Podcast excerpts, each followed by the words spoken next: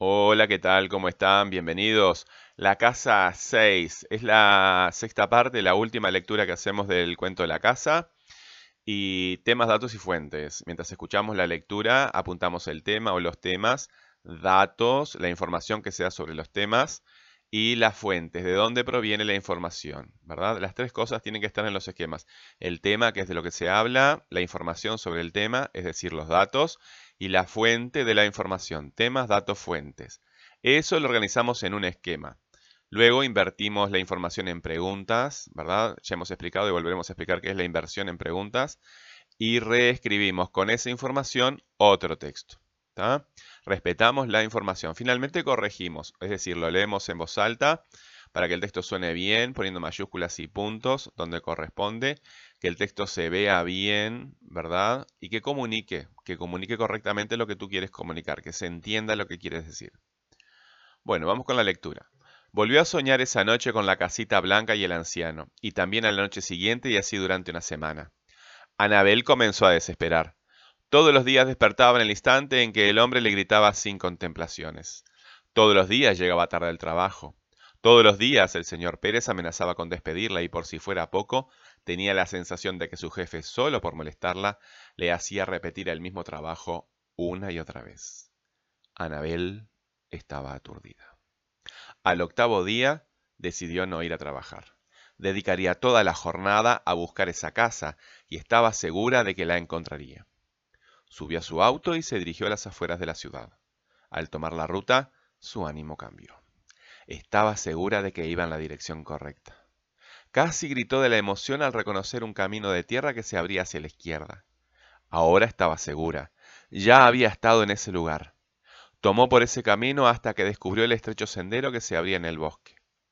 Bajó velozmente de su auto y subió la colina casi corriendo.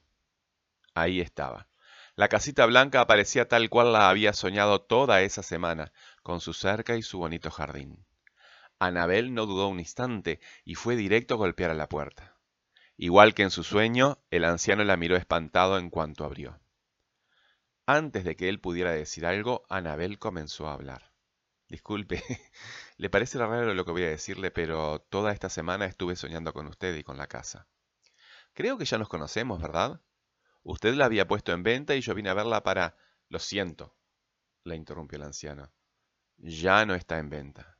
No, se desilusionó Anabel. ¿Puedo preguntarle por qué?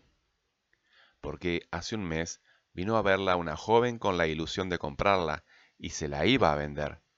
Pero tuvo la desgracia de tener un accidente al salir de aquí porque, suspiró el hombre, estaba muy apurada por llegar a su trabajo.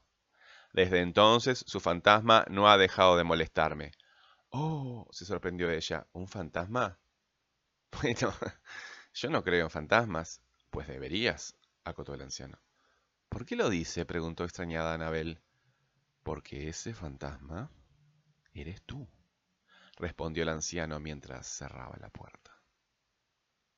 Muy bien. El texto que acabamos de leer es de Pablo Cortazo, como hemos mencionado en todas las clases.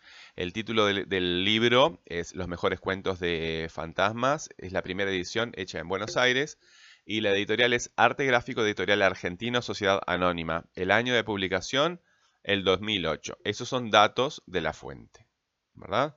Bien, la actividad ustedes ya la conocen porque es lo que venimos trabajando y lo que dijimos al principio de la clase. Hace el esquema indicando temas, datos y fuentes. Invierte la información en preguntas. Recuerda que las preguntas tienen interrogativo y verbo. 3. Reescribe el fragmento usando información eh, de tu esquema. 4. Lee el texto en voz alta. Asegúrate que suene bien. Y debes corregir, ¿verdad? Durante ese proceso de, de, lectura, eh, la ortografía y la puntuación. Es importante que ustedes eh, se tomen en serio el tema de las fuentes. Cuando tomen información de una fuente, en el caso de los libros hay que apuntar año, autor, año de publicación, título editorial y país o ciudad, como es este caso. Pero en el caso de las páginas web, el autor, la página, la fecha de publicación y la fecha en que tú la visitaste esa página. Consejos. Es bueno razonar con otros para entender la tarea. Pide a alguien cercano que te acompañe.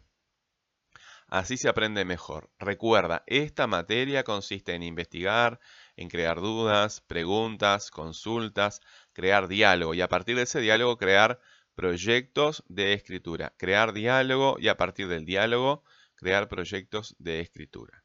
Bueno, les dejo este audio en, en Spotify y en Anchor y este, nos vemos en clase para cualquier consulta o por el perfil de Crea y los medios que ustedes ya conocen.